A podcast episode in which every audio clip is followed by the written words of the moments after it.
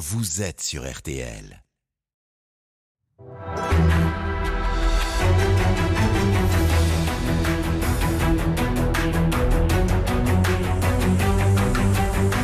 Le grand jury RTL Le Figaro LCI, Olivier Bost. Bonjour à tous, bienvenue dans ce grand jury. Bonjour Sébastien Chenu. Bonjour monsieur. Vous êtes vice-président de l'Assemblée nationale, vous êtes député du Nord et vice-président du Rassemblement national. Sur l'immigration, est-ce que votre, les propositions de votre parti auraient empêché l'attaque d'Annecy? Dans les débats actuels, que pensez-vous des idées de Gérald Darmanin, des Républicains ou d'Édouard Philippe? Pourriez-vous voter certaines de ces propositions? Et puis, autre question que soulève l'actualité de la semaine, le Rassemblement national est-il définitivement au clair avec l'ultra-droite ou encore avec Vladimir Poutine? Bienvenue Sébastien Genu. Ce grand jury est en direct. Vous pouvez poser toutes vos questions à notre invité pendant toute l'émission. C'est avec le hashtag Le Grand Jury. Marie-Pierre Haddad, euh, dès qu'une question euh, l'interpelle, Marie-Pierre Haddad de la rédaction de RTL nous alertera avec ce signal.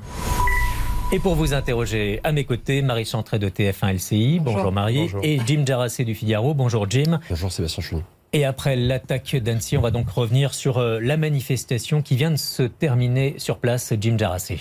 Oui, et sur place, le, le maire écologiste d'Annecy a salué, je cite, un moment d'émotion, d'union et de solidarité. Il avait prévenu avant ce, ce rassemblement, cela ne doit pas être un moment politique. Est-ce que vous êtes d'accord avec ça, Sébastien Chenu? Bah, D'abord, euh, je veux exprimer, et avec moi, euh, finalement, euh, euh, le Rassemblement national et les millions d'électeurs du Rassemblement national, l'émotion qui est la nôtre, les pensées et la compassion envers les victimes, les jeunes victimes, les enfants qui ont tenté d'être assassinés, puisque c'est le terme qui a été retenu par ce Syrien, et leur dire que la responsabilité d'un homme ou d'une femme politique, c'est de faire en sorte, non pas de faire de la récupération, on beaucoup entendu euh, ce mot, mais de créer les conditions pour que cela n'arrive pas euh, dans euh, notre pays. Nous aurons l'occasion, j'imagine, d'en parler. Comment ne pas aussi parler et ne pas saluer et dire notre respect, notre gratitude à Henri, euh, désormais euh, connu de tous les Français, euh, qui a porté secours non seulement aux victimes, mais qui a chassé l'assassin. Justement, Sébastien Chenu, en Marie parlant d'Henri, ce héros sac à dos qui a tenté de s'interposer, il ne veut d'ailleurs pas qu'on l'appelle héros national. François Bayrou, ce matin, a estimé qu'il avait prouvé que le courage n'avait pas disparu dans notre société, contrairement à ce que l'on dit. Le gouvernement, selon vous, doit-il aujourd'hui le décorer? Les vraies passions donnent des forces en donnant du courage. Euh, c'est Voltaire qui avait un rapport compliqué à la religion euh, qui dit ça. Et en relisant Voltaire et en relisant cette citation, euh, j'ai pensé à Henri, un homme de passion. il nous a expliqué un homme de conviction. Il nous a fait part des siennes, des convictions religieuses très imprégnées dans sa personnalité, et finalement un homme de courage. En cela, il est exemplaire. En cela, probablement qu'une légion d'honneur, qu'une distinction de quelque ordre et de quelque nature qu'elle soit, à la fois ne suffira pas, mais ne répondra pas euh, à sa quête euh, et à son désir euh, d'absolu, puisque c'est un garçon très engagé. Et en, cela, il est fort exemplaire pour une jeunesse. Ça montre aussi qu'il y a une belle jeunesse dans notre pays. Euh, il y a des jeunes qui savent se tourner vers les autres, qui savent secourir euh, les uns et les autres. Et quelque part, je pense que ça nous a tous fait réfléchir sur est-ce que j'aurais été capable de faire ça moi-même? On a tous envie de répondre oui, parce qu'on a tous envie euh, de se dire qu'on peut être un héros. La difficulté est plus forte dans le quotidien. Donc d'abord, lui dire, lui donner, lui tirer un coup de chapeau, lui dire notre gratitude. Et puis aussi quand même dire à ceux qui, aujourd'hui, j'ai lu ça, notamment dans Libération, viennent un peu mégoter sur la personnalité euh, euh, de ce garçon qui lui-même ne se définit pas comme un héros, mais qui considère avoir fait son devoir, euh, et qui essaye de le transformer quelque part en anti-héros parce qu'il ne répond pas aux critères qu'on attend d'habitude. Oui, Henri, il n'est pas issu de la diversité. Oui, Henri, euh, c'est un militant euh, euh, catholique quelque part, puisqu'il en fait, il fait état de, de sa foi. Oui, il ne correspond pas euh, au cliché que certains aimeraient avoir du héros, et pourtant, la France l'admire. Alors, je crois que tout ça n'a pas forcément de réponse avec des légions d'honneur ou des médailles. Tout simplement, disons-lui notre gratitude. Vous évoquiez vous-même les accusations de récupération. Est-ce que, après cette effroyable attaque, attaque, vous êtes posé la question de la décence, de la façon de réagir.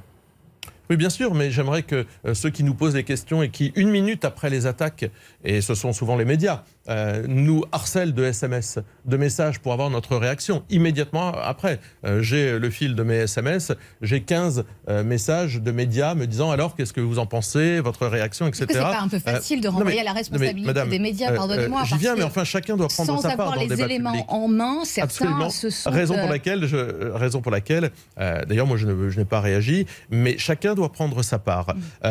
la récupération, moi je, je, sincèrement j'en ai pas vu vraiment pendant ce, cette épouvantable tentative d'assassinat, si ce n'est peut-être chez Aurore Berger, qui alliait ça avec le débat sur les retraites, ce qui semblait vraiment, pour le coup, euh, totalement indécent, d'essayer d'éteindre un débat qui avait lieu à l'Assemblée nationale euh, au motif de cette épouvantable tentative d'assassinat.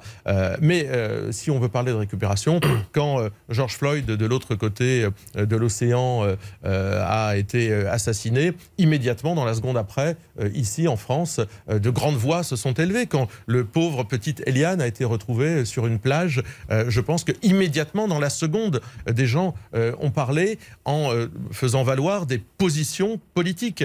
Nous, notre job, notre fonction, euh, pour parler plus correctement, euh, à nous qui faisons de la politique et nous engageons, c'est de trouver des solutions. C'est d'éclairer le débat public et d'essayer d'amener des solutions, de les porter dans le débat public, si possible d'ailleurs de les porter euh, vers le vote, et de proposer aux Français les conditions qui permettraient, nous l'espérons, de ne pas nous retrouver dans ce genre de situation. Et ça, c'est noble. C'est pas de la récupération parce qu'on nous dit toujours ah non mais attendez, c'est le temps de l'émotion et puis viendra le temps du discours, le temps du débat. Mais il ne vient jamais ce temps-là il ne vient jamais. Il ne vient jamais parce que beaucoup ont beaucoup à se reprocher euh, dans leur approche, notamment euh, des problématiques de sécurité et migratoire euh, que connaît notre pays. Marie-Pierre Haddad. Oui, sur le sujet de la récupération politique, les internautes ont, énormément jugé la classe politique, que ce soit votre parti, Reconquête, celui d'Éric Zemmour, ou même Renaissance, le parti de la majorité. des internautes vous accusent clairement de récupération. Est-ce que vous ne reconnaissez pas, là, avec le recul, qu'il aurait fallu attendre un petit peu avant d'avoir des déclarations et des phrases chocs sur l'immigration il n'y a eu aucune phrase choc. Il y a eu des propos euh, tout à fait, euh, euh, je crois, sensés et, apaisés de Marine Le Pen, qui a une pensée pour les familles. Et puis ensuite, s'est enclenché le temps du débat. Mais moi, je pense qu'on peut pointer les défaillances. Il y a eu des défaillances dans ce dossier. ce Syrien qui était arrivé en France avec une demande d'asile obtenue par la Suède, d'abord, ça pose question. La Syrie n'est plus en guerre. Enfin, euh, je veux dire, ça aussi, euh, ça pose la question de ce à quoi doit répondre l'asile. Je suis persuadé qu'on aura l'occasion d'en parler. La Syrie n'est plus un pays en guerre. Il a répondu à une demande d'asile. Ce n'est plus un pays en guerre. Non, mais ce n'est plus un pays en guerre. Donc après, on peut, on, peut regarder, lutter contre... on peut regarder les dossiers les uns après les autres. Je pense qu'il faut rappeler un certain nombre de choses. Ça veut dire que, à travers ce que je dis, c'est qu'il y a des pays. Je pense par exemple au Bangladesh euh, ou à la Turquie, qui ne sont pas des pays en guerre. Ce sont des pays qui traversent des difficultés. Elles sont souvent d'ailleurs économiques, elles, souvent, euh, elles sont souvent liées aux droits de l'homme. Ce ne sont pas des pays en guerre.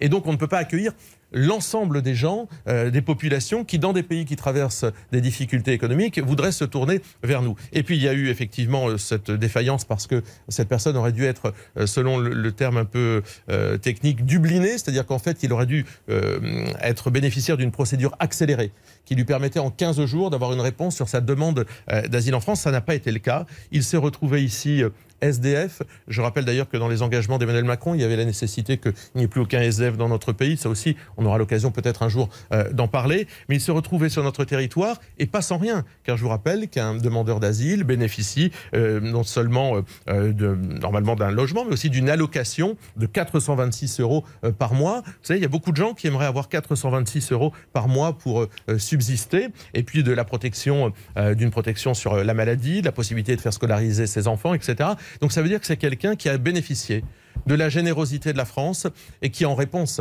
a tenté d'assassiner euh, des bambins. Mais Sébastien Chenu, juste pour revenir sur ce délai de décence peut-être, et ces mots prononcés, vous n'êtes pas responsable des propos par exemple d'Olivier Marlex qui pointait un, fichu vert sur la tête, ce qui n'a absolument pas été le cas. Euh, ça participe peut-être aussi de l'hystérisation du débat. Elisabeth Borne, qui s'est rendue sur place dès, euh, dès après l'attaque, a dit en gros, nous sommes dans le temps de l'enquête, dans le temps de l'émotion, avant de s'emballer sur les conclusions. Est-ce que vous, vous êtes senti à un moment donné visé. Vous avez raison, et d'ailleurs, ce sont euh, souvent ceux qui ne maîtrisent pas bien ces dossiers liés à l'immigration qui, en général, s'emballent, cherchant toujours à faire plus. Les républicains sont les spécialistes. Ils ont laissé notre pays dans un état lamentable. leur politique a conduit à l'entrée de centaines de milliers d'étrangers en situation régulière dans notre pays. Et aujourd'hui, ils jouent les monsieur plus, et ben, ils se prennent les pieds dans le tapis. C'est ce qu'a fait Olivier Marlex. Quand on sait ce dont on parle, quand, comme nous, au Rassemblement national, nous travaillons ce sujet depuis des années, non pas pour stigmatiser, non pas pour culpabiliser, mais pour trouver des solutions à un problème qui est devant nous. Car je vous rappelle qu'avec les changements climatiques, euh, les migrations, c'est un problème qui est devant nous. Eh bien, nous ne nous trompons pas, nous ne euh, nous, prenons pas les pieds euh, dans le tapis. Et je crois qu'effectivement, mieux vaut faire confiance à des gens qui, comme nous, ont travaillé sérieusement cette question depuis des années, plutôt qu'à des gens qui, au moment où les micros se tendent, cherchent à faire toujours plus. Sébastien Chenu, un exemple précis, Damien Rieu, le cofondateur de Génération Identitaire, qui a travaillé euh, précédemment pour le euh, Rassemblement national, qui est aujourd'hui passé chez Reconquête, a diffusé euh, des images très choquantes de l'attaque. Est-ce qu'il fallait faire ça? Est-ce que ça vous a choqué? Non, mais j'ai vu les mêmes images diffusées sur les médias. Exactement les mêmes images. Pas en intégralité. oui, enfin, chacun prend ses responsabilités, mais sur les réseaux sociaux, si vous ouvrez euh, Twitter, vous allez voir des kilomètres d'images euh, liées à ces tentatives d'assassinat d'enfants. Euh, il n'est pas responsable politique dans notre mouvement, donc il rendra des comptes au mouvement qu'il héberge ou qu'il a choisi de rejoindre. Nous, nous nous en tenons à l'objectivité des faits, mais surtout à la nécessité, c'est notre fonction de trouver des solutions. il y a, et on, va pouvoir en parler, mais l'asile pose aujourd'hui un problème dans notre pays. Ne pas, ne pas voir l'asile comme une machine à régulariser ou comme une voie euh, d'immigration qui ne dit pas son nom, c'est ne pas voir une réalité euh, à laquelle aujourd'hui, je crois, euh, tout le monde doit souscrire. On va justement en parler. Une question avant Marie-Pierre Haddad. Oui, plusieurs internautes se sont étonnés qu'on ne parle pas ou d'actes de terrorisme. Est-ce que vous, ça vous a choqué, gêné? Est-ce que vous avez eu la même interpellation que ces internautes? Non, mais moi, je fais confiance euh, aux autorités pour définir exactement euh, ce que c'est. Si c'est un attentat, si cela a un lien avec le terrorisme. Aujourd'hui, on nous dit que non. Euh, je vous rappelle que dans un certain moment de notre histoire, on avait commencé par ne pas saisir le parquet antiterrorisme, et puis après, il a été saisi quelques temps après. Donc, ne nous emballons pas. Et j'allais dire, la question n'est pas forcément la religion de l'auteur des faits, n'est pas forcément le fait qu'il soit dément ou qu'il ne le soit pas. Pourquoi était-il sur notre territoire? Comment a-t-il obtenu cet asile? Comment s'y est-il maintenu? Quelles questions cela pose pour la suite? Oui, nous nous considérons euh, que l'immigration euh, euh, désordonnée, la submersion migratoire nous expose à ce type de situation. Qu'est-ce qui, dans les solutions du Rassemblement, Rassemblement national, aurait pu empêcher ce drame? Ben, D'abord, c'est une réforme du droit d'asile. La première chose, c'est la réforme du droit d'asile. Vous savez qu'il y a quatre façons aujourd'hui d'obtenir le droit d'asile euh, constitutionnel, conventionnel. Marine dit rétrécir le droit d'asile. Ça veut dire Bien sûr, subsidiaire ou temporaire. Euh, il y a quatre façons aujourd'hui d'obtenir ce droit d'asile. Il faut aujourd'hui euh, le réduire. Et comment on le réduit? D'abord en faisant en sorte que les demandeurs de ce droit d'asile le fassent dans leur pays d'origine. Ça a deux avantages, au moins à mes yeux. D'abord, ça évite que les gens qui arrivent et qui, à qui on refuse le droit d'asile ne se maintiennent sur notre territoire, car en fait, vous avez bien euh, conscience que la France est perçue comme un pays très attractif pour beaucoup de demandeurs d'asile, donc ils font une demande d'asile une fois qu'ils sont arrivés sur le territoire français. Lorsqu'ils en sont déboutés, ils demeurent sur le territoire français. Donc ça veut dire que ça, crée une embolie. Il y a énormément de gens qui viennent. La plupart des demandes d'asile sont issues de pays que les gens fuient. Le, deuxième avantage, une demande je vais, de droit d'asile. Je vais, je vais y répondre. Le deuxième avantage, si vous me le permettez, c'est que lorsqu'on fait une demande de droit d'asile dans son pays d'origine, dans le réseau consulaire français, nous avons un réseau consulaire dans tous les pays que j'ai cités d'ailleurs, euh, eh bien, ça vous évite de traverser euh, la Méditerranée, ça vous évite de traverser euh, des déserts, des pays en guerre, etc., et de risquer votre vie. Ça vous évite de mourir en Méditerranée. Ça veut dire que euh, reprendre le droit d'asile en faisant faire les demandes dans les pays d'origine, c'est aussi une mesure d'humanité. En Syrie, pendant la, dans la Syrie en guerre, vous imaginez, vous, des gens aller de faire une demande d'asile dans leur pays et attendre dans leur pays? Mais euh, monsieur, il y a, je viens de vous le dire, euh, un réseau consulaire qui permet à chacun euh, de rencontrer la France où qu'il soit dans le monde. D'ailleurs, le Danemark, qui est dans l'Union européenne, parce qu'on nous dit ah oui, mais attention, dans l'Union européenne, c'est différent. le Danemark est dans l'Union européenne et il procède exactement de cette façon-là. Je pense que c'est le minimum d'exigence. Une autre question se pose d'ailleurs aussi, c'est la liberté de circulation des bénéficiaires hors Union européenne, bien entendu, enfin des bénéficiaires du droit d'asile, lorsqu'ils ne sont pas membres de l'Union européenne. évidemment, quelqu'un qui a le droit d'asile, qui est syrien, a le droit de circuler, mais pas de s'établir euh, dans un pays voisin. Mais je pense que cette question, elle se pose. comment que la libre circulation, la libre circulation, bien- ces questions que la libre circulation fonctionne entre Européens ou avec des gens qui ont des visas en règle, pas de problème. Mais que la libre circulation à travers tous les pays européens soit aussi facile pour des gens qui euh, sont bénéficiaires du droit d'asile et qui n'ont pas le droit euh, de s'installer. On a vu, il est resté plus longtemps qu'il n'avait le droit vous euh, en France. Est un problème. Eh bien, eh bien, ça veut dire qu'il faut reprendre la main. Ça veut dire qu'il faut reprendre le contrôle. Vous savez, le droit d'asile aujourd'hui, c'est à l'horizon euh, de l'année prochaine, c'est 200 000 euh, demandes d'asile. Très peu seront accordées, parce qu'on n'accorde pas énormément de demandes d'asile, mais beaucoup vont tout de même rester, pour ne pas dire l'immense majorité. Donc 200 000, vous avez 200 000 demandes de droits d'asile. Vous avez 40 000, vous avez, euh, vous avez ajouté à cela, 40 000 mineurs non accompagnés par an. Et vous avez euh, 330 000, j'allais dire, euh, cas de, euh, d'immigration euh, classique, de titre de séjour, c'était les chiffres de 2022. C'est-à-dire que vous avez euh, par an environ 500 000 personnes chaque année qui entrent sur notre territoire. Très peu en ressortent euh, finalement. Est-ce que notre territoire, est-ce que la France a la capacité euh, Et vous répondez pas à la aujourd'hui, j'y viens, j'y viens, euh, a aujourd'hui la capacité d'intégrer, d'assimiler euh, ces gens-là Non. Donc il faut reprendre le contrôle. Donc ça veut dire qu'il faut euh, reprendre le contrôle sur euh, le, la, je veux dire, le droit des étrangers sur notre territoire, qui a le droit de s'installer, euh, sous quelles conditions, à quel moment on sort du territoire, de quels droits bénéficie-t-on lorsqu'on est en France. Et pour cela, il faut évidemment euh, constitutionnaliser ce droit des étrangers. Et on ne peut le faire qu'à partir du moment où on donne la parole aux Français Pour pouvoir à travers un faut- référendum faut- et que la Constitution soit évidemment supérieure pour au pouvoir déroger effectivement à des accords européens ou internationaux. Non, mais il n'y a pas que ça d'ailleurs. Euh, parce que là, je, je vous dis, Bah, il faut constitutionnaliser. Ouais. faut constitutionnaliser le droit des étrangers de façon à ce que la Constitution supérieure au traité européen indique exactement comment on entre, comment on se maintient dans notre pays. Il y a des choses plus faciles. Et je vous le rappelle, aujourd'hui, nous avons un problème particulier avec l'Algérie. Et là, ça ne nous bouscule pas euh, sur les traités euh, européens. Euh, L'immigration algérienne est régie par les accords de 68. On va, on va parler. On va en parler On va- Eh on bien, va- on va en vous Non, mais avant, vous n'avez pas répondu à, à cette question, effectivement, sur la libre circulation. Aujourd'hui, il y a un principe de libre circulation dans l'espace Schengen. Pour, spécifiquement pour les demandeurs d'asile ou ceux qui ont le droit d'asile, comment allez-vous limiter leurs déplacements, euh, sauf en rétablissant les frontières? Non, mais nous, nous considérons qu'effectivement, euh, la maîtrise des frontières, c'est une politique nationale. Nous Ça veut dire quoi? Ça considérons veut dire que vous remettez Non, mais- des postes Mais frontières monsieur, qui a donné un mandat à l'Union européenne pour s'occuper euh, de migration? Personne. Qui a donné un mandat? Quel Français a donné à l'Union européenne l'autorisation de s'occuper du fait migratoire et de savoir qui Bah, entre, les- le qui ré- se par le maintient résultat des Non, pas du tout. sont les Ah non, non, pas du les tout. accords, les Pas accords du de. Schengen. Ce Pas sont du les, tout, ce ce ne sont les pas- ministres de l'Intérieur des, Ah, ça, c'est autre des chose. États Ça, qui, c'est autre qui ont chose. été nommés par Voilà. des, des Ça, c'est gouvernements autre chose. Vous avez raison. Ce sont des ministres qui aujourd'hui acceptent de déléguer une partie de notre souveraineté nationale en laissant l'Union européenne, et on le voit à travers le pacte immigration, eh bien gérer le cas des migrants, de qui arrivent, de qui s'installent et de la façon dont on les répartit. Eh bien, nous, nous sommes hostiles à ça. Alors, tout le monde n'est pas hostile à ça. Je vois que, par exemple, les députés européens euh, euh, LR ont voté euh, en- dès 2018 le pacte des migrations, à l'exception de Mme Morano, il faut bien lui rendre euh, cet hommage. Mais bien- euh, effectivement, nous nous votent. considérons C'est bien que, que- c'est le résultat d'un vote pour le coup.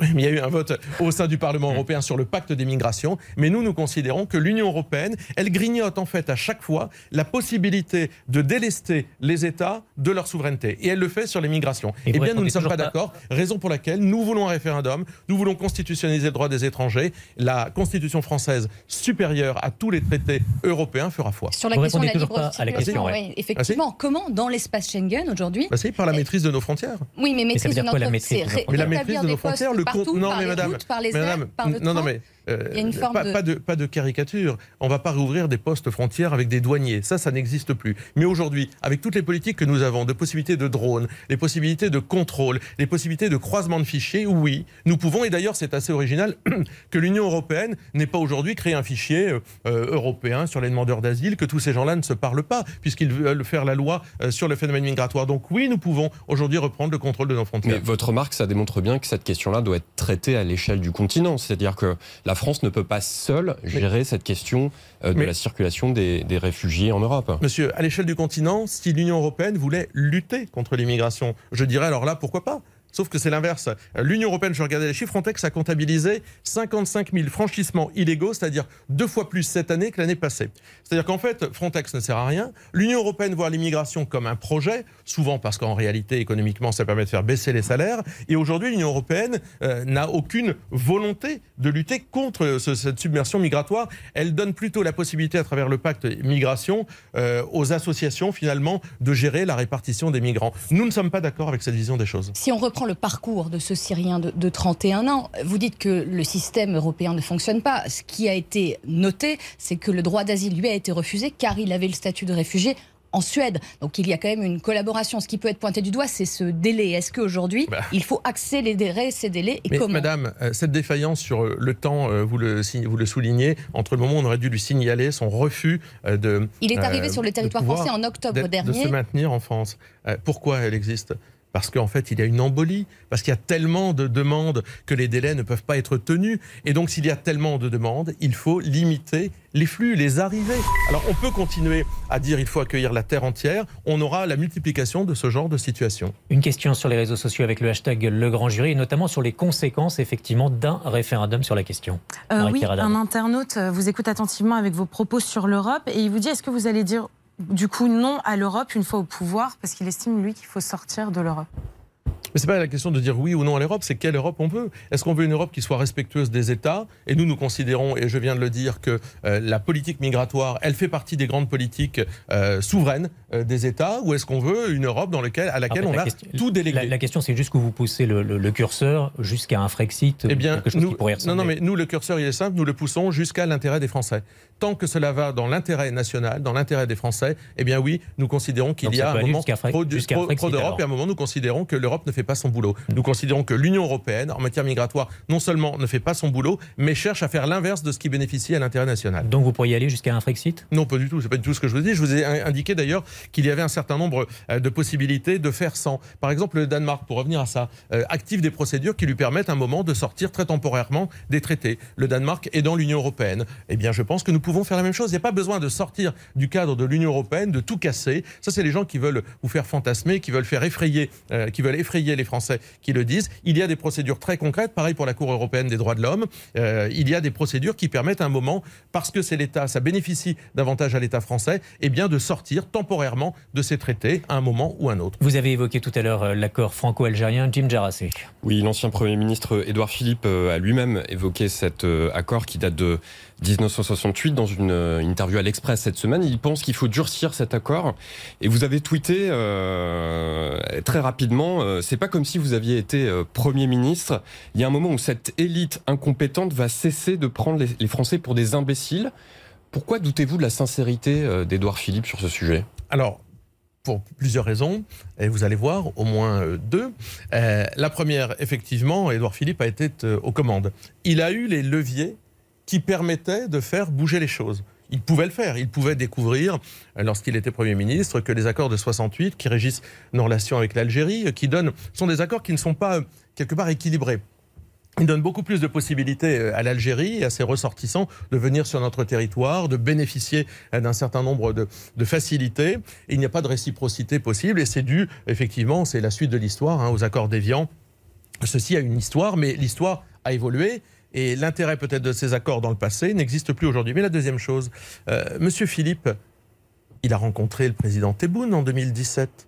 Il était Premier ministre de notre pays. Il a rencontré le président algérien. Ce lui est pas venu à l'esprit de parler au président algérien de l'accord de 68 Non, ils ont parlé de quoi?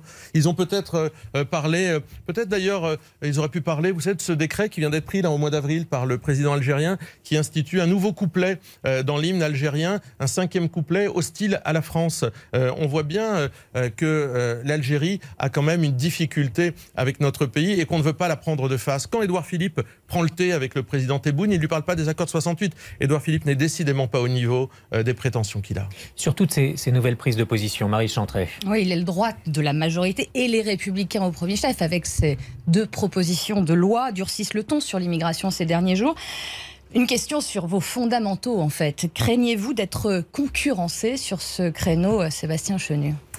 Non, madame, parce que nous les connaissons, euh, ces tartuffes euh, qui viennent euh, entre chaque élection bomber le torse, expliquer ce qu'il faudrait faire. Monsieur Ciotti qui la quémande un rendez-vous au président de la République, pleurniche. Mais enfin, ce sont eux qui ont créé les conditions de tout cela. Il demande à être reçu. Vous oui, oui, mais, mais- non, mais Marine Le Pen est allée à chaque rendez-vous que, lui a proposé le président de la République. Mais Éric Ciotti, ces gens-là ont été au pouvoir. Il y avait plus d'entrées sur notre territoire euh, sous Nicolas Sarkozy que sous Lionel Jospin. Euh, il y a eu euh, à chaque fois que les républicains ont été euh, aux manettes, euh, à la manœuvre, il y a eu plus de difficultés avec le phénomène migratoire qu'il y en a eu presque avec la gauche. Je note aussi que ce sont eux qui ont créé Schengen, ce sont eux qui ont créé le cadre dans lequel nous, nous, nous vivons aujourd'hui, ce sont eux qui ont voté, je l'ai rappelé tout à l'heure, en 2018, le pacte des migrations qui est devant nous.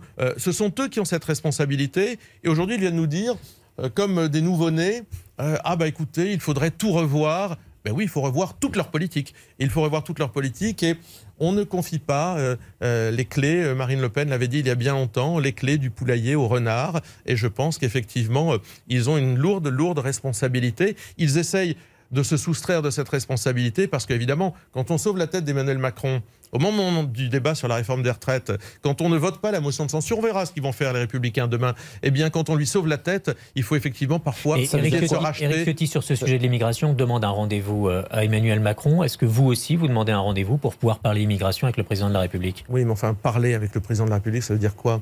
Emmanuel Macron voit l'immigration comme Ah, un il y a un projet. sujet, il y a une oui, oui, oui, oui, oui, il y a un sujet, il y en a même beaucoup. Il voit l'immigration comme un projet, euh, puisque la loi sur l'immigration qui a été reportée un nombre incalculable de fois, arrivera-t-elle d'ailleurs en septembre? Il y aura peut-être déjà plus de pilotes dans l'avion. Madame Borne sera peut-être déjà plus là euh, pour conduire les affaires du pays. Donc ça encore, on aura l'occasion euh, d'en dire quelques mots. Mais nous n'avons aucune confiance en un président de la République qui voit l'immigration comme un projet, qui voit à travers le texte euh, dont on nous parle la possibilité de régulariser des centaines de milliers de clandestins. Un texte qui d'ailleurs fait l'impasse sur, par exemple, la question de l'immigration algérienne. Ils le disent eux-mêmes. Ils disent ce texte-là d'ailleurs ne concernera pas l'immigration algérienne, qui, je le rappelle, est le deuxième pays qui nous envoie en nombre euh, des étrangers sur notre territoire. Ça veut dire que vous ne voteriez aucune disposition qui serait dans ce futur euh, projet de loi, par exemple euh, sur l'expulsion des étrangers qui troublent euh, l'ordre public euh, ou sur l'accélération euh, d'exécution des, OQTF. Il n'y a rien de bon à reprendre dans ce texte. Et je vous poserai également la même question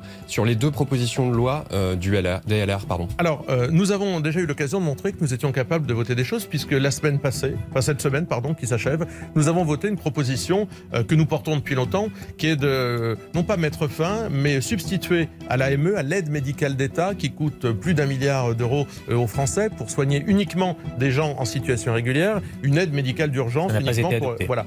Euh, ça n'a pas été voté. Je note d'ailleurs que les amis d'Édouard Philippe, qui ont un groupe à l'Assemblée nationale, le groupe Horizon, n'ont pas voté euh, la refonte euh, ou la, la fin de ce type euh, d'AME. Donc, quel- Monsieur Philippe peut ra- Mais raconter pour ce répondre à la question de, de Jim Jaracet, en, oui, en quelques mais mots. nous, nous pouvons Oui, voter, des pourriez voter des dispositions dispositions. partielles à condition qu'elles ne soient pas immédiatement tuées par l'ouverture d'une nouvelle voie d'immigration légale, comme celle qui est la régularisation des clandestins, c'est-à-dire de ceux qui travaillent ici. Sébastien Chenu, on se retrouve dans un instant, juste après la pause, dans ce grand jury, et nous parlerons notamment de la suite. Qu'est-ce qui peut se passer à l'Assemblée nationale? À tout de suite.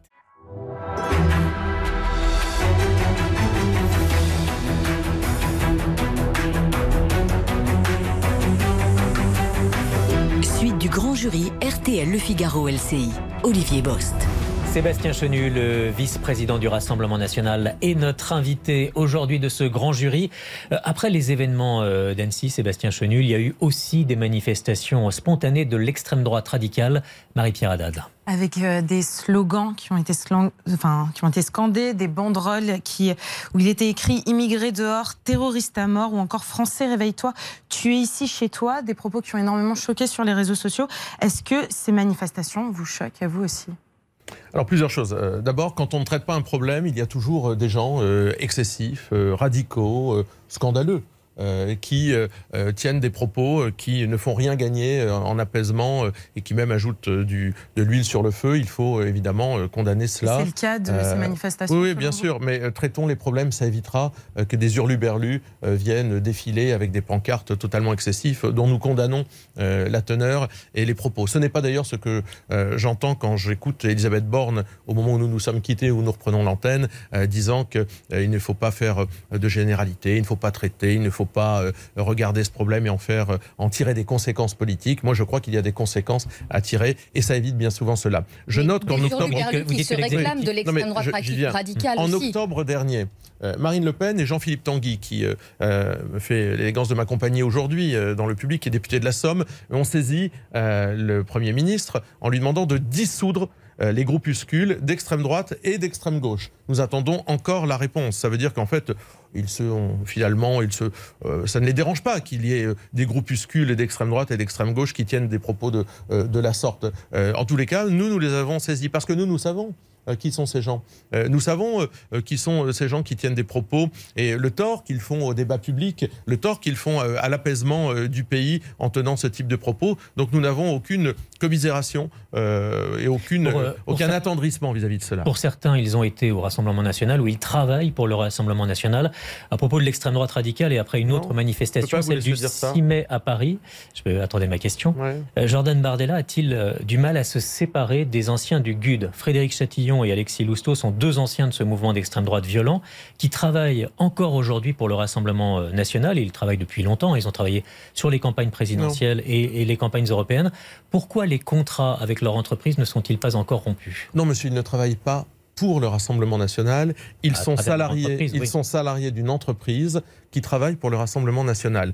RTL a peut-être des entreprises. ils en possèdent des non, Mais RTL fait peut-être appel euh, à des entreprises qui travaillent pour elle et vous ne savez pas ce que leurs actionnaires ont comme sensibilité politique. Il se trouve que nous, nous le savons et j'y viens. Mais par exemple, je note parce que Frédéric Chatillon et Alex euh, ou Axel Lousteau euh, sont très éloignés des structures du Rassemblement national, mais je note que par exemple, Madame Anne Méo, euh, une grande euh, consultante en communication, euh, travaille pour les plus grands entrepreneurs français, qui a travaillé pour François Fillon et qui est une grande professionnelle, a été vice-présidente du GUD. personne, on, ne lui reproche pas de, personne ne vient lui reprocher de, de, flirter avec. Donc, non mais ça très bien. Donc, non mais ça veut dire que nous avons des prestataires. Elle n'a pas, défilé le site. Nous avons des prestataires.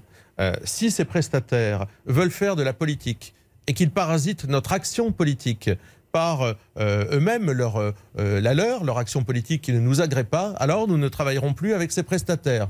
Mais euh, des prestataires, des professionnels ont tout à fait le droit de travailler pour le Rassemblement national. Vous mettez encore des si, vous n'êtes pas convaincu mais, si, si M. Chatillon veut faire de la politique, eh ben qu'il fasse de la politique, mais il ne travaillera plus avec le Rassemblement national. Voilà. Euh, pour le reste, euh, nous avons des prestataires, nous choisissons les prestataires que nous voulons. Il faut bien dire que nous avons peu de choix, car en réalité, les pressions mises par le système sur la première personne qui vient travailler avec le Rassemblement national, le premier coiffeur, le premier photographe, le premier maquilleur, le premier euh, concepteur de site internet, est immédiatement balancé dans les médias comme étant un salaud qui aide Marine Le Pen à pouvoir conquérir le pouvoir. Eh bien, vu la pression que nous avons, le choix de nos prestataires est assez limité. Eh bien, nous, nous demandons à nos prestataires de ne pas parasiter notre discours politique par une action politique à laquelle nous ne souscrivons pas. Est-ce que des députés travaillent avec euh, ce prestataire précisément? C'est possible. Et alors, ils choisissent leur prestataire. Euh, moi, je ne regarde pas euh, qui sont les actionnaires de tous les groupes qui travaillent avec tous les députés. Remarquez, on aurait peut-être des surprises, mais, mais on, peut, on peut entrer là-dedans. Mais je pense que à ce moment-là, il n'y a plus de sociétés qui tiennent. si vous allez regarder comment sont créées capitalistiquement chaque société qui travaille pour des partis politiques, des hommes politiques ou des grands médias, vous aurez des surprises et des désaccords. Mais ils ne font pas de politique. C'est pas parce qu'ils ont des inclinaisons, des sensibilités politiques qu'ils en font. Mais je vous le redis, des prestataires qui viendraient parasiter notre action politique par une prise de parole publique, eh bien, ils feraient une croix sur les contrats. On a bien compris. Cela soulève quand même une autre question euh, qui vise, pour le coup, Jordan Bardella. Est-il clair sur ces questions? Jordan Bardella est le, est le patron du Rassemblement national aujourd'hui. Est-ce qu'il est assez ferme avec une frange de l'ultra droite ah oui, je crois qu'il est tout à fait clair parce que euh, il a bien conscience que ces gens-là ne veulent pas notre bonheur. Hein. La réalité, c'est que euh, lorsque nous arrivons euh, à, nous faire élire, c'est contre ces gens-là, qui n'acceptent pas nos positions universalistes, nos positions de défense de l'intérêt de, de, la nation et des Français, quels qu'ils soient, d'où qu'ils viennent, quelle que soit leur couleur, leur religion, leurs inclinaisons. oui, probablement qu'ils n'acceptent pas de voir un grand parti patriote populaire avoir un discours qui est le nôtre. Et ils nous font la guerre. Vous savez, lorsque moi je suis arrivé au Rassemblement national, ces gens-là m'ont fait la guerre. Lorsque Tanguy est arrivé au Rassemblement national, ces gens-là lui ont fait la guerre. Qu'est-ce qu'ils ont parce fait? que, oh Ils ont fait, j'ai eu des, comment dire, des unes euh, de journaux d'extrême droite qui n'étaient pas très agréables, euh, mais... Euh, mais peu importe, nous, nous savons le combat que nous menons avec Jordan Bardella, avec Marine Le Pen, dans l'intérêt des Français, et ça dépasse tout cela. Nous savons ce qu'est l'extrême droite, nous savons aussi ce qu'est l'extrême gauche, parce que je vous rappelle tout de même qu'aujourd'hui, on essaie de mettre un parallèle, et pourquoi pas, pourquoi pas? Mais dans les manifestations, moi j'ai vu les Black Blocs tout casser à Paris je n'ai pas entendu euh, de gens venir dire euh, ah bah on va dissoudre les Black Blocs. Nous avons demandé la dissolution de ces Black Blocs. Nous avons demandé la dissolution d'un certain nombre d'associations qui ne sont toujours pas dissoutes malgré les annonces de Gérald Darmanin. Je pense qu'il faut euh, aussi être sourcilleux de ce côté-là. Marie Chantrey. Sourcilleux, justement, Sébastien Chenu, des militants du Rassemblement national avaient manifesté à Saint-Brévin contre un centre d'accueil de réfugiés, là où le domicile du maire a notamment été incendié. Ces militants ont-ils, à votre connaissance, été aujourd'hui sanctionnés? Le parti doit-il à nouveau faire le ménage dans ses rangs? Alors deux choses. D'abord un soutien au maire de Saint-Brévin, évidemment. Euh, on n'attaque pas un élu. Euh, les élus euh, ont d'abord une situation suffisamment difficile à travers le dévouement qu'ils ont pour la cause commune on ne s'adresse pas, on ne s'attaque pas à un élu, quelle que soit euh, la couleur politique de cet élu. La deuxième chose, euh, non, euh, on a le droit encore de manifester un désaccord politique avec des positions politiques de ces mêmes élus. Donc ces militants n'ont pas été sanctionnés. mais bah, comment non, vous ils ont manifesté, madame. non, mais, le Rassemblement national ils ont, manifesté... encore ce genre de profil non, mais on a, non mais madame, on a le droit de ne pas être d'accord avec l'implantation d'un centre de migrants dans sa ville et le dire et manifester et signer des pétitions et essayer de se faire entendre. La difficulté, c'est qu'ils ont manifesté avec tous ceux que vous venez D'accord, mais alors nous avons une solution. Alors nous avons une solution qu'on donne la parole aux Français sur ces questions-là par des référendums locaux, par des référendums nationaux et qu'on propose aux gens de voter pour savoir s'ils veulent l'implantation de centres d'accueil de migrants dans leur commune ou pas. Ça évitera les manifestations. Justement, la, nouvelle maire qui a été élue euh, vendredi à Saint-Brévin euh, a annoncé qu'elle poursuivrait le projet d'installation du centre d'accueil pour demandeurs d'asile. Que, pensez-vous de cette décision? Est-ce que vous craignez à nouveau qu'elle soit menacée à l'avenir? J'espère qu'elle ne sera pas menacée, mais je suis en désaccord total avec sa position politique. Elle exprime une position politique.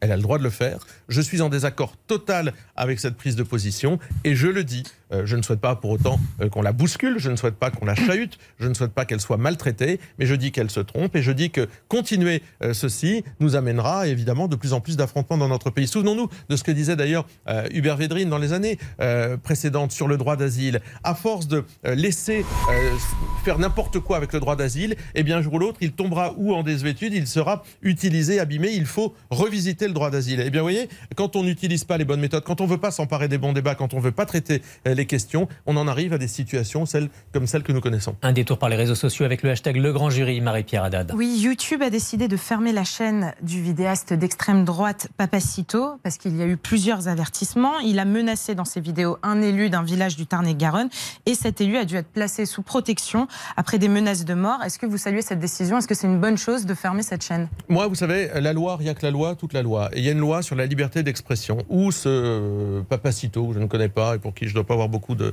euh, sympathie probablement, euh, eh bien, euh, va au-delà de la loi sur la liberté d'expression, il doit être sanctionné durement. Ou il ne va pas au-delà de cette loi sur la liberté d'expression, et je ne vois pas comment nous allons, au fur et à mesure, fermer les réseaux sociaux, les, les, les réseaux Internet, etc., qui diffusent ce que diffusent les uns et les autres. Dans ces vidéos, il appelle à la violence, ah, notamment contre donc là, il va au-delà de la loi. Alors il faut, il faut déposer une plainte, il faut le traduire devant les tribunaux et la justice pourra effectivement, parce que c'est à la justice de le faire, fermer éventuellement son canal de diffusion. Mais que ce soit euh, des grandes entreprises, euh, des grands acteurs du net qui viennent dire qui a le droit de s'exprimer, qui n'a pas le droit de s'exprimer, ça me semble très dangereux. Moi, j'ai aucun, euh, encore une fois, aucune sympathie pour les propos de ce monsieur. Je pense que s'il est allé au-delà de la loi, il doit être probablement condamné. Mais ce n'est pas aux acteurs du numérique de verrouiller la parole des Français et la parole, au-delà même des Français, la parole publique. On va reparler des, retraites. Une euh, dernière initiative parlementaire a échoué euh, cette semaine. Et les Français semblent se faire à l'idée que la lutte contre euh, la retraite à 64 ans est terminée. Selon le sondage Odoxal Figaro de cette semaine, 92% des Français sont désormais persuadés que la réforme s'appliquera. Est-ce que la bataille est terminée? Non, la bataille n'est pas terminée, parce que même si les Français sont résignés, comme vous semblez l'indiquer à travers ce sondage, et on les comprend, ils ont tout tenté, les Français. Ils ont essayé, ils ont manifesté, ils ont essayé de se faire entendre. 93% des actifs sont en désaccord. Euh, l'ensemble des syndicats, euh, l'ensemble des oppositions euh, ont essayé d'exposer leur opposition. Eh bien, le gouvernement a utilisé des artifices, des artefacts, des procédures pour obliger les Français à accepter cette réforme de retraite, en fait, pour leur imposer. Donc, les Français. Est-ce que c'est terminé jusqu'en 2027 désormais cette bataille-là? mais Jusqu'en 2027, euh, je ne sais pas. Euh, le gouvernement réouvrira probablement pas la boîte de Pandore, à moins qu'il veuille, comme Édouard Philippe, aller jusqu'à 67 ans, parce que c'est l'occasion de rappeler qu'Édouard Philippe, c'est l'homme de la retraite à 67 ans, à lui qui veut se parer de quelques vertus. Mais en tous les cas, à partir de 2027, ce sera à nouveau un sujet, puisqu'avec Marine Le Pen, nous avons annoncé que nous reviendrons euh, sur cette réforme des retraites. Et je pense que c'est nécessaire. Je pense qu'elle est injuste. Et je pense que on n'impose pas aux Français, on essaye de les convaincre. Le problème, c'est que Emmanuel Macron et avec lui Elisabeth Borne, n'ont pas réussi à convaincre les Français, à part peut-être un peu les républicains, il faut bien le dire, à l'Assemblée nationale, qui les ont aidés, mais n'ont pas réussi à convaincre les, syndicats, Français. Les syndicats, sans exception, ont, affirmé euh, lors de cette bataille contre les retraites leur hostilité au Rassemblement national. Comment expliquez-vous euh, que votre quête de respectabilité se heurte encore aux syndicats? Non, elle se heurte au système c'est-à-dire euh, à ceux bah. qui dirigent ces syndicats. Euh, vous savez, moi j'ai un exemple très simple. Les délégués euh, départementaux, les responsables départementaux de la CGT du Nord m'insultent quand je prends au même moment un café, que je partage une pizza sur le piquet de grève avec les ouvriers de la CGT de Veldune. Donc ça veut dire qu'ils sont en déconnexion totale parce que leur intérêt personnel ne rencontre plus celui des salariés qu'ils prétendent défendre. que ce soit M. Berger ou feu M. Martinez ou Mme Binet, tous ces gens-là en réalité sont des acteurs du système qui n'aspirent pas à défendre les ouvriers. La gauche les a abandonnés depuis longtemps, les ouvriers. Mais ils défendent leur gamelle, ils défendent leur place. Ça fait combien de temps que Martinez, même Binet, ne sont pas allés bosser? Ça fait des années. En réalité, nous, on continuera à travailler la France qui, à défendre la France qui travaille, qui a travaillé ou qui aimerait travailler d'ailleurs. La France Insoumise a annoncé son intention de déposer une motion de censure. Est-ce que vous comptez ajouter vos, vos voix pardon, à celles euh, de la gauche? Oh, il ne s'agit pas d'une alliance euh, avec la, LFI, vous l'avez bien compris, mais nous avons déjà démontré que nous étions capables de voter une motion de censure déposée par d'autres. Et sur ce thème, euh, sur cette réforme des retraites, nous voterons demain la motion de censure. Les 88 députés du Rassemblement national seront là pour voter la motion de censure parce que nous voulons euh, la fin de ce texte. Nous voulons que Mme Borne s'en aille, parte avec sa réforme sous le bras, qu'elle ait été battue et surtout nous voulons qu'il y ait un vote, car il n'y a pas eu de vote à l'Assemblée nationale sur ce texte. Donc cette réforme des retraites, elle n'a pas de légitimité politique. Raison pour laquelle nous ferons... Euh, abstraction, nous dépasserons euh, nos euh, clivages politiques traditionnels et j'appelle les parlementaires qui ne sont pas du Rassemblement national, qui sont d'autres mouvements qui siègent sur les bancs, à faire de même, à faire preuve de liberté personnelle, arrêtez de vous soumettre, arrêtez les tambouilles, arrêtez les calculs. Vous y croyez, à cette motion de censure demain? Je pense que c'est possible. La dernière fois, il a manqué neuf voix. On verra tout dépend des républicains. La réalité, mm. on peut tourner autour du pot. C'est où les républicains sauvent la tête d'Emmanuel Macron, Éric Ciotti pour aller prendre le thé avec Emmanuel Macron tranquillement la semaine prochaine, où les républicains font un choix de courage, s'affirment comme un parti d'opposition, euh, se euh, mobilisent euh, et votent cette motion de censure dans l'intérêt des Français. Et alors, à ce moment-là, nous pourrons compter sur eux. Mais il faut du courage. C'est une vertu, vous savez, qu'Arthur nous a fait partager, mais qui ne va peut-être pas jusqu'au banc des républicains. Alors, c'est pas Arthur, je crois que c'est Henri. Mais, Henri. Euh, dans un article du Figaro, Yael Braun-Pivet a dit que vous n'étiez pas, pas un bon, mais un très bon vice-président de l'Assemblée nationale. Yael Braun-Pivet est-elle une bonne ou une très bonne présidente de l'Assemblée nationale? Je ne fais jamais ce genre de, jugement de valeur, à part peut-être pour Elisabeth Borne, où je dirais que c'est une très mauvaise première ministre, mais euh, je, respecte trop l'institution euh, qui m'a fait l'honneur de, de m'élire vice-président pour critiquer quelque part celle qui la préside, même si je regrette je regrette, si on refait de la politique, euh, si on fait de la politique, je regrette qu'elle ait subi et qu'elle ait accepté les pressions du gouvernement euh, pour ne pas mettre aux voix euh, le texte porté par le petit groupe Lyotte d'abrogation de la réforme des retraites. Vous avez parlé de déni de démocratie, justement, concernant ce qui s'est déroulé ces derniers temps à l'Assemblée. Est-ce que l'utilisation de l'article 40, notamment, est une atteinte aux droits des oppositions et, et notamment, si on pense à ces derniers mois, dans le débat parlementaire, au pouvoir appliquerez-vous ou pas le 49.3 mais madame, nous, nous appliquerons les textes qui existent. Mais ça dépend sur quoi vous les appliquez. Nous n'appliquerons pas évidemment un 49.3 sur une réforme telle que celle des retraites. Parce que quand vous entendez qu'à l'extérieur de l'hémicycle, en France, une majorité de Français ne veut pas d'un texte, vous n'utilisez pas la Constitution et les outils qu'elle vous donne pour l'imposer aux Français. C'est l'inverse de cela. Euh, aujourd'hui, je crois que le pouvoir a un problème avec euh, la démocratie. Euh, ils ont un problème, ils ont peur des députés, ils ont peur du vote, ils ont peur des Français. je pense qu'effectivement, la Macronie impose. Euh, la Macronie euh, oblige. Euh, la Macronie ne cherche pas à convaincre. Mais quand la il renvoie que ce sont des outils constitutionnels. Oui, mais d'accord, mais bien sûr. Mais on peut utiliser ces outils constitutionnels, mais pas sur des textes qui mobilisent à ce point l'hostilité du pays, parce que ça en revient à trouver finalement des formules, à trouver des manœuvres pour essayer d'imposer. Vous savez, la proposition de loi de Lyotte sur l'abrogation des retraites, elle était gagée, c'est-à-dire que financièrement, il était expliqué comment elle était financée. Sur le prix des cigarettes. Non, mais d'accord, mais je dire, comme toutes les propositions de loi. Et puis, euh, ça ne fait pas partie de la pratique parlementaire que de déclarer irrecevable la possibilité en hémicycle de voter un texte qui a été déclaré recevable par le bureau de l'Assemblée nationale. Je rappelle qu'à la base, le bureau de l'Assemblée nationale, dont il y a, dans lequel il y a euh, majoritairement euh, des députés Renaissance de la majorité, avait déclaré ce texte recevable. Donc c'est une manœuvre. Ils ont peur de la sanction des députés. Ils ont raison d'ailleurs d'avoir peur de la sanction des députés. Et pour vous, la présidente de l'Assemblée a reçu des pressions du gouvernement, du président Bien sûr. Yael Braun-Pivet a subi les pressions, ce qui pose euh, un problème, c'est l'immixtion de l'exécutif dans le travail du législatif. Euh, le président de la République et son entourage, euh, et l'ont dit d'ailleurs, entendons-nous, souvenons-nous des propos de Charlotte Cobel, une obscure secrétaire d'État à l'enfance, qui avait dit Nous ferons tout pour qu'il n'y ait pas de vote. Elle avait dit tout haut ce qu'Emmanuel Macron pensait tout bas, comme elle n'a probablement pas beaucoup de sens politique, elle avait dit tout haut ce qu'elle avait entendu dans le couloir. Mais évidemment, ces gens-là ne respectent rien. La Macronie abîme tout ce qu'elle touche dans notre pays. Vous vouliez purger la question des liens entre le Rassemblement national et la Russie grâce à une commission d'enquête à l'Assemblée nationale. Cette initiative s'est retournée contre vous puisqu'elle a conclu que le RN a bien été une courroie de transmission du pouvoir russe. C'est un, échec?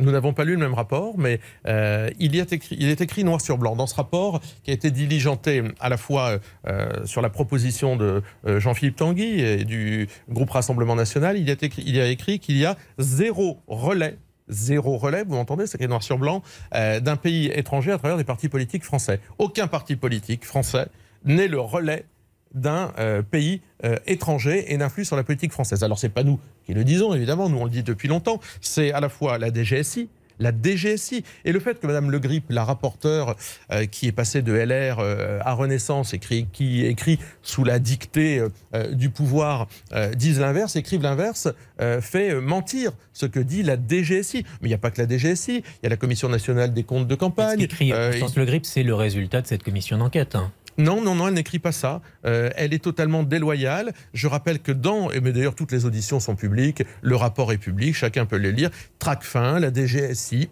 la commission des comptes de campagne euh, explique noir sur blanc qu'il y a zéro connivence, zéro connivence, zéro ingérence, zéro contrepartie entre des partis politiques et des dirigeants politiques français et euh, des euh, pays étrangers. Donc les choses sont assez claires, mais peut-être Madame Le Grip euh, pense-t-elle à, à quelqu'un d'autre, peut-être que, mais elle s'est opposée à son audition. Elle s'est opposée à l'audition de Nicolas Sarkozy et à l'audition de Jean-Pierre Raffarin sur la Chine. Peut-être qu'effectivement, on n'aurait pas écrit la même chose, peut-être. Peut-être y a-t-il eu aussi un soutien à une politique de Vladimir Poutine pendant les auditions de la commission d'enquête. Marine Le Pen, qui avait soutenu en 2014 le rattachement de la Crimée à la Russie, a assuré, je cite, que les habitants de Crimée se sont exprimés librement par le vote. Elle évoque évidemment euh, le référendum qui a eu lieu euh, en 2014, qui a été dénoncé par les Occidentaux et par les organisations internationales. Est-ce que vous reprenez euh, ces propos de Marine Le Pen à votre compte? Et est-ce que vous pensez peut-être personnellement que le soutien du, RN vis-à-vis de Vladimir Poutine a été trop loin? Alors, plusieurs choses. Bon, d'abord, rappelons aussi que ce rapport n'a pas été voté par les Républicains, n'a pas été voté par la LFI, et même euh, M. Ramos, député Modem, a considéré qu'il était totalement utilisé politiquement euh, pour en faire un objet euh, contre le Rassemblement national. Il a refusé de le voter. Il est bon de rappeler les choses, et les députés Renaissance qui l'ont voté, majoritairement, ne l'ont pas lu, mais je crois que là aussi, chacun pourra s'y référer. Sur la position liée à la Russie. La position de Marine Le Pen et du Rassemblement national, c'est celle qu'avaient les républicains exactement à la même époque. On ne leur en fait pas le procès, exactement la même. Vous savez, c'est une position euh, finalement euh, française qui considère de dire qu'effectivement, euh, il était légal que la Crimée soit rattachée à la Russie par référendum. Alors c'était une position française, c'était une position de parti politique français. Les républicains, Marine Le Pen, on nous en fait aujourd'hui le procès à nous. Mais pourquoi pas aux autres? Enfin, je veux dire, nous avons le droit d'avoir des, position parce politique. confirme à nouveau cette position il y a quelques semaines. Mais, mais, mais parce que c'est une position politique. Oui, nous considérons que nous avons des positions politiques, mais si dans ce pays on ne peut plus avoir aucune position politique, ou alors on est soupçonné immédiatement d'être un soutien euh, d'un État euh, des années après qui se comporte mal, eh bien je pense qu'on ne peut plus rien dire. le Poutine d'aujourd'hui, le Poutine d'aujourd'hui n'est évidemment pas le Poutine d'hier, et ce qu'il fait aujourd'hui est éminemment condamnable. Des positions politiques, Sébastien Joly, qui interroge quant aussi, euh, vous avez contracté auprès d'une banque tchéco-russe un prêt de 9 millions d'euros. Euh, que va-t-il être, que va-t-il advenir euh, dans les prochains mois, notamment en vue des élections européennes Est-ce que vous êtes à la recherche d'une nouvelle banque D'abord, nous sommes en train de rembourser ce prêt euh, avec un taux d'intérêt qui n'est pas un taux d'amis. il ne vous échappe pas que lorsque vous faites un prêt, vous êtes redevable à votre banquier. Ou si vous faites un prêt pour votre maison, vous n'êtes pas redevable à Emmanuel Macron. Enfin, je crois pas. Enfin, j'espère pas. Je vous le confirme. même s'il y a des grands banquiers qui sont liés au gouvernement. Vous mettez beaucoup de temps pour le rembourser. Même s'il y a des grands banquiers qui sont liés au gouvernement. je pense à M dont la femme est ministre. Bon, enfin bon, il n'y a pas de problème de ce côté-là. Euh, pour le reste, euh, nous, nous considérons que le scandale, c'est de ne pas trouver une banque en France pour le principal parti d'opposition. Mais c'est ça qui devrait rendre tous les démocrates euh, scandalisés. Euh, mais, Vous êtes aujourd'hui dans l'impossibilité de contracter un prêt dans une banque française. on va voir, pour les européennes, on va voir, et j'espère qu'il y aura des banques. Mais même M. Bayrou, euh, qui n'est pas un allié du Rassemblement national, trouvait ça scandaleux et plaidait pour une banque de la démocratie. Encore une promesse d'Emmanuel Macron qui, a été, qui a été passée par-dessus bord. Mais peut-être que finalement tout ça arrange bien Emmanuel Macron que le Rassemblement national ne trouve pas de banque française pour lui faire justement ces procès-là. Une toute dernière question, Sébastien Chenu. Au plus haut de la crise sur les retraites, Marine Le Pen a dit sur ce plateau du grand jury, Emmanuel Macron a le choix entre une dissolution, un référendum ou la démission. Ce sont toujours ces options aujourd'hui? Oui, je crois. Je crois qu'Emmanuel Macron met le pays dans une impasse politique et je crois qu'il se, euh, que les Français euh, se rendent compte euh, chaque jour qu'ils ne peuvent compter finalement que sur la stabilité, ce pôle de stabilité que représentent les 88 députés du Rassemblement national et le Rassemblement national mené par Jordan Bardella à l'extérieur de, de l'Assemblée nationale. Oui, Emmanuel Macron plonge notre pays dans la difficulté, dans le conflit. Les résultats ne sont pas à la hauteur. La situation économique, sociale, démocratique du pays est tendue. Les Français peuvent compter sur nous. Vous espérez une dissolution parce que le référendum ou la démission après Mais nous n'avons pas à l'espérer. Nous sommes prêts. Nous sommes prêts à assumer nos responsabilités. Nous sommes prêts à assumer le pouvoir, mais surtout nous le souhaitons. Nous le souhaitons pour les Français. Nous le souhaitons pour notre pays, pour ce qu'il a fait de notre pays. Et oui, oui, nous sommes prêts, un peu comme les scouts. Sébastien Chenu, le vice-président du Rassemblement national, était l'invité de ce grand jury. Merci. Bon dimanche à tous. À la semaine prochaine.